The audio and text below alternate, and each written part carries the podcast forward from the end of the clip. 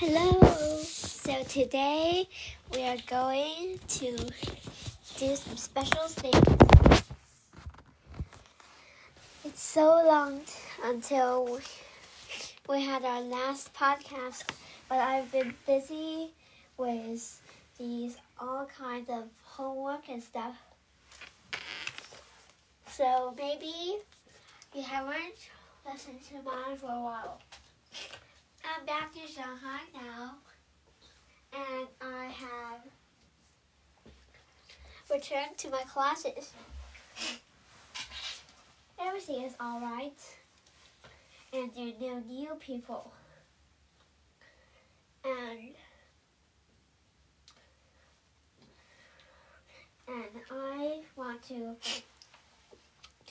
tell, tell you about my new life today. So first, there's this beautiful art show that I want to visit on Saturday. It's at the Shanghai Museum and it consists of masterpieces from the National Gallery of London. It's very splendid and I took a shot here. And first, there is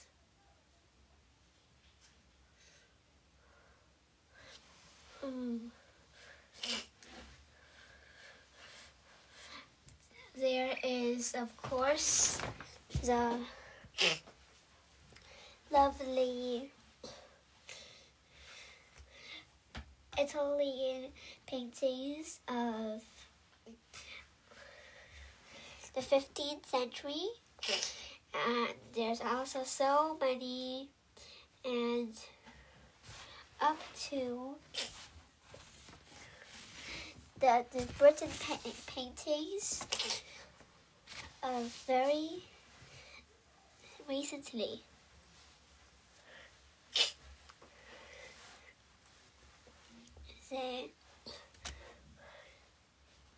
and these are very strange ones, but also they are very, very easy to understand ones too. And first, I want to tell you about the ones that I like.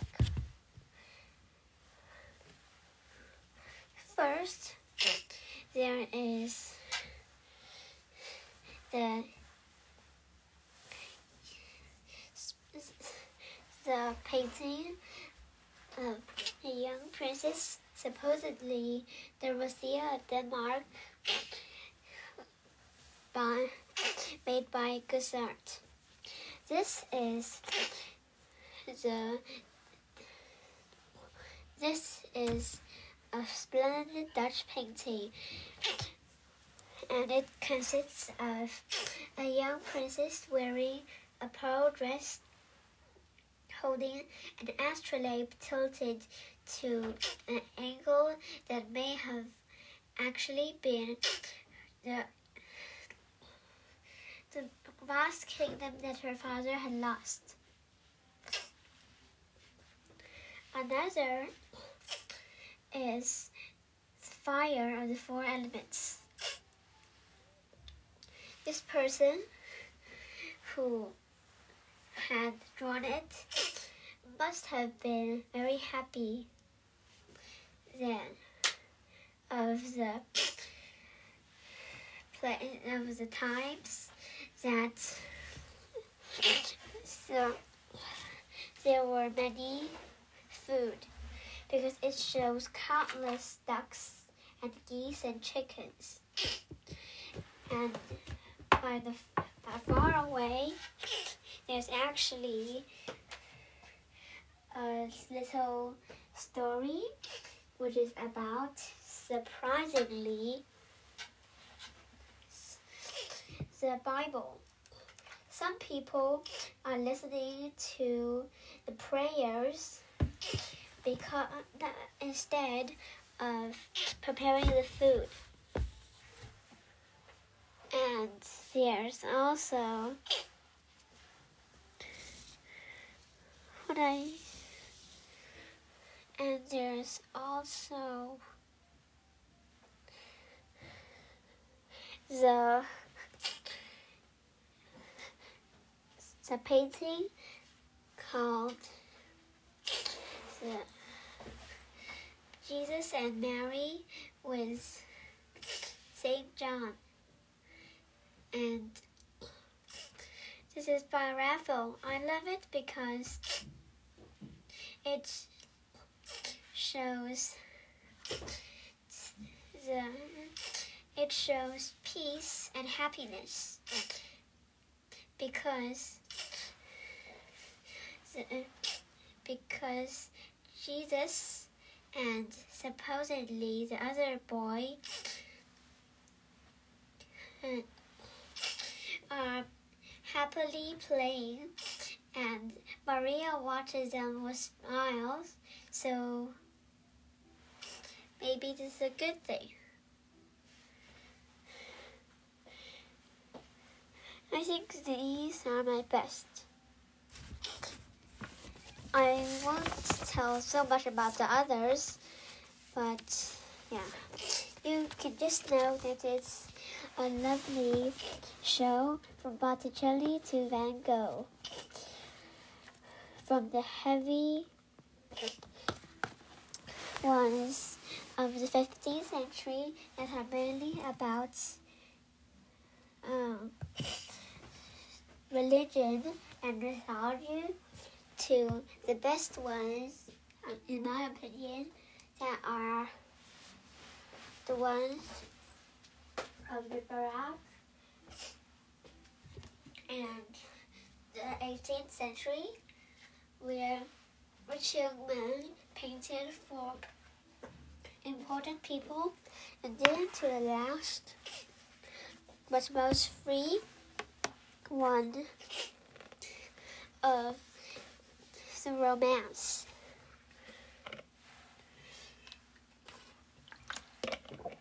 It was so good. And this, and that and and that is very special because now people are not only going to paint for important people, religion, and mythology, but also for ordinary people. I think that over the Renaissance, the topic of religion and mythology is has been less and less. The final ones is there's barely about mythology at all. It simply is about normal people, happy things, but normal. There are no beautiful princesses or the priests. Neither are Mary and Jesus or Venus and Cupid. But overall, I think that is good too. Now, on to the next thing. The next thing is a thing that not limited to my life, but also to other people's lives something is changing. And supposedly, it can kill some of us. The flu is now widespread across China, and I think that it to about a quarter of the people, maybe. And there's also the nasty winter flu, the norovirus. And there's also the first type of flu. these are all bad. And I haven't got it yet, although I've got COVID. Nowadays, the people who have got COVID mainly are people that have not got not, not got yet, but some surprisingly have got it again. I don't know whether it's good or bad, but I think it's definitely won't be very bad. So now um, I want to introduce you a few techniques for this. If you find out your temperature is above 37.7, 37.3 Celsius, then you should eat the the the, the ones for cold and flu. And then, if your fever is high or in scientific word above 38.5, then you should take the ones that are to reduce fever only, like the ibuprofen ones. And for children, maybe the matcha can work a little bit in China. And I and maybe there could also be um, some paracetamol, for example, for reducing pain and swelling. And besides that, there may also be nose and throat medicines that could go a bit. And remember, you must test the COVID antigen to see if you have COVID. If not, then it must be uh, either norovirus or flu. Um, first, take the cold medicines. If you have, if it doesn't work, it probably is a flu, and take it quick. The flu medicines. And if you you have an old person, very old, like above eighty or seventy, who is living with you or near you, or you are yourself, please remember to take. Uh, please. Uh, please be aware that this old person might have a very might be not very immune to the norovirus, the flu, or COVID. If it has COVID, please, if she is he or she is suffering very bad, like they have a high fever and they can't sit up and they like they have no energy, then probably you can take the Paxlovid one, the one that is just for you know old people with COVID. Take it um, uh, within the five first five days, and and children in your house, please be aware that you are high risk. But don't worry. If you have a little noro, you don't need to like go to the hospital and do that stuff. If this scares you, then you don't have to listen to my advice. You can do your own advice. But generally, this is the case.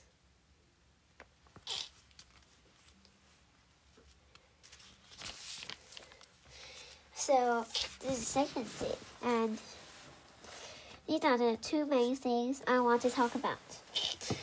The other things, uh, yeah. first. Um, the next episode will probably be about something else than talk shows. And maybe the a topic will be fixed.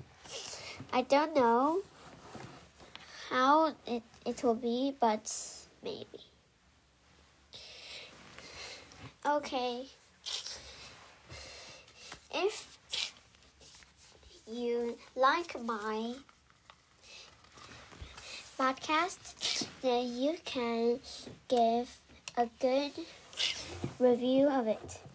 Remember, I only have it on Apple, so if you want your neighbors or other people near you who don't have an Apple phone or iPad, then you can tell them to use a Chinese app, namely called 小宇宙 or Little Universe.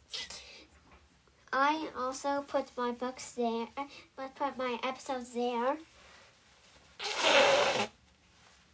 So you can listen to it on there too.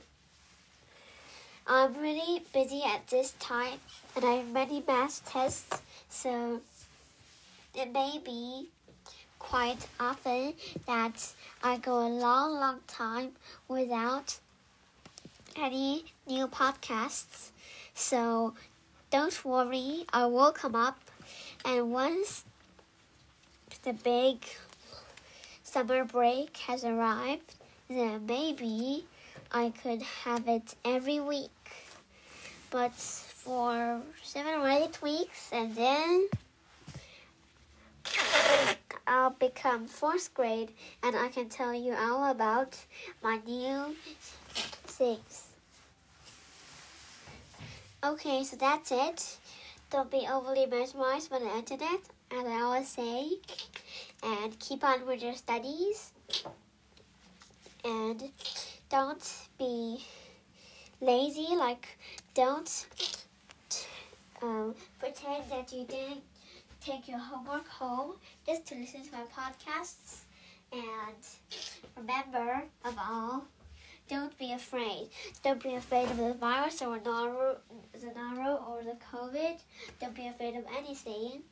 And most of all, please subscribe to my podcasts and please give me a good review. Bye.